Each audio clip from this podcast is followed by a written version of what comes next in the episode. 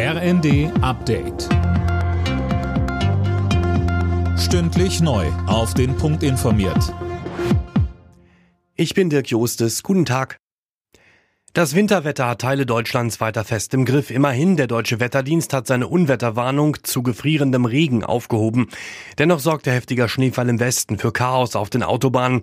Hunderte Autos blieben in der Nacht in Hessen und Rheinland-Pfalz liegen.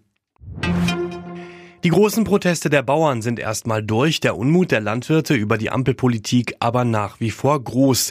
Heute beschäftigt sich der Bundestag mit Erleichterungen für die Landwirte. Bis zum Sommer soll ein Gesetzespaket stehen, das etwa Bürokratie abbauen soll, Landwirtschaftsminister Cem Özdemir. Außerdem ist jetzt die Gelegenheit, dass wir uns parteiübergreifend auf den Tierwohl-Cent einigen. Wenige Cent mehr pro Kilo Fleisch würden bedeuten, dass unsere Landwirte Tiere, Klima und Natur zum Wohle alle besser schützen können. Ein weiteres Thema im Bundestag ist das Geheimtreffen von AfD-Politikern mit Rechtsextremen.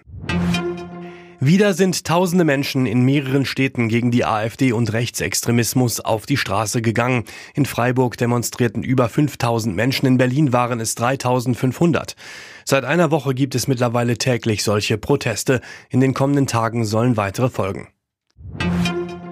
Die Grippewelle hat Deutschland weiter fest im Griff. Seit Beginn der Saison wurden mehr als 30.000 Fälle im Labor bestätigt, so das Robert Koch Institut. Mehr von Tom Husse. Demnach steigen die Werte von Woche zu Woche. Die Zahl der Fälle, die nicht erfasst werden, ist wohl nochmal deutlich höher. Mittlerweile sind alle Altersgruppen betroffen und nicht nur Schulkinder oder junge Erwachsene. Außerdem kamen wegen schweren Atemwegserkrankungen auch deutlich mehr Menschen ins Krankenhaus als in den Vorwochen. Während die Corona-Aktivität etwas nachlässt, ist jetzt vor allem das RS-Virus im Aufwind.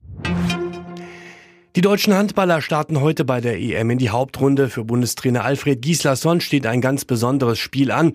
Es geht gegen sein Heimatland Island. Anwurf in Köln ist um 20.30 Uhr. Alle Nachrichten auf rnd.de